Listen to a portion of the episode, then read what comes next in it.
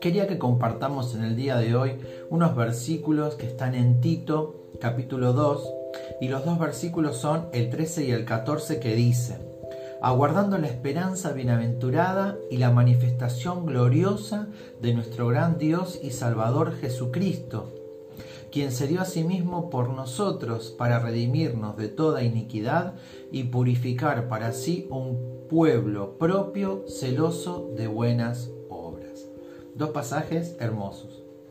Quería compartir tres pensamientos con respecto a estos pasajes. El primero dice, tiene que ver con la palabra aguardando. ¿sí? Esta palabra aguardando significa esperando bien dispuestos. Entonces, tenemos la Biblia en este versículo, en esta palabra en particular, nos invita a estar bien dispuestos, predispuestos para esperar al Señor tenemos que cobrar ánimo para confiar y encontrarnos otra vez con ese Dios. En el medio de esta dificultad, en el medio de las circunstancias económicas, en el medio del trabajo que tenemos o del trabajo que no tenemos o, el trabajo que tenemos en exceso algunos, entonces encontrarnos a Dios en el medio, en ese medio, en el medio de todo este, de este, todo este caos, de toda esta cuestión. Pero tenemos que estar dispuestos, ¿sí? No hay nada más lindo que, y reconfortante que es saber que en el medio de las adversidades tenemos un versículo que es nuestra guía. Tenemos un versículo que nos sostiene. Lo hemos encontrado. O, a la hora de tener un, problema o tener una angustia, sabemos que la Biblia es la fuente de paz y tranquilidad porque en ella nos encontramos al Señor.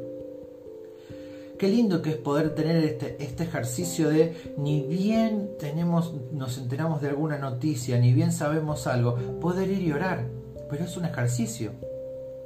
¿Qué hubiera pasado con Josué si se hubiera puesto a orar inmediatamente, consultar a Dios por la cuestión de los Gabaonitas? Otra tal vez sería la historia de Israel. Pero ahora, el Señor, a través de estar bien dispuestos, nos invita a cobrar ánimo y tener confianza en Él. Y fíjense que nuestra esperanza o, nuestra paciencia que nos pide el Señor es una, esperanza activa.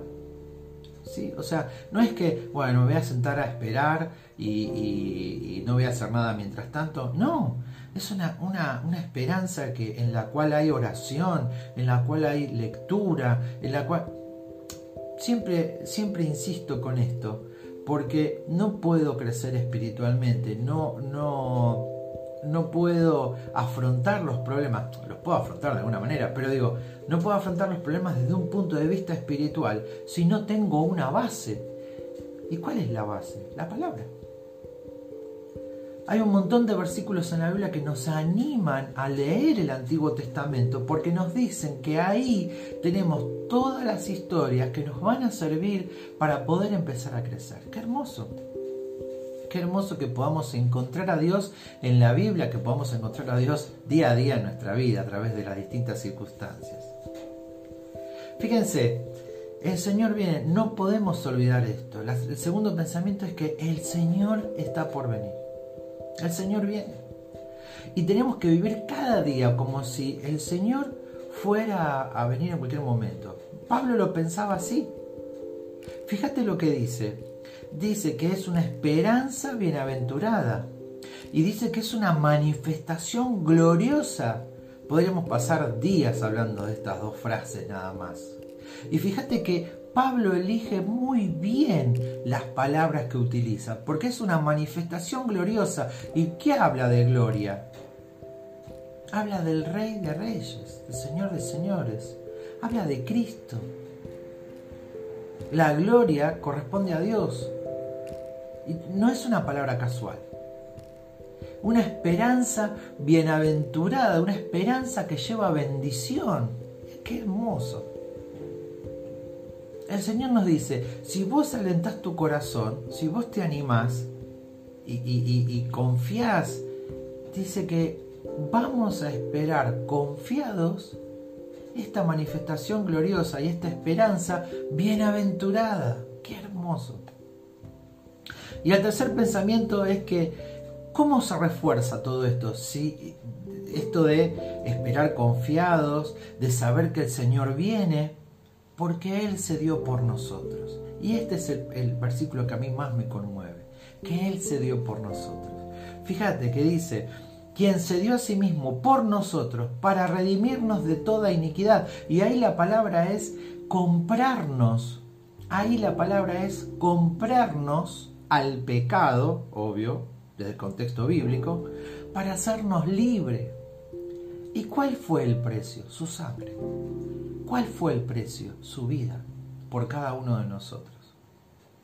Pero qué lindo porque el Señor no solamente cumplió eso en la cruz por cada uno de nosotros, sino que encima resucitó para que nosotros tengamos esperanza de que el Señor cumple su promesa.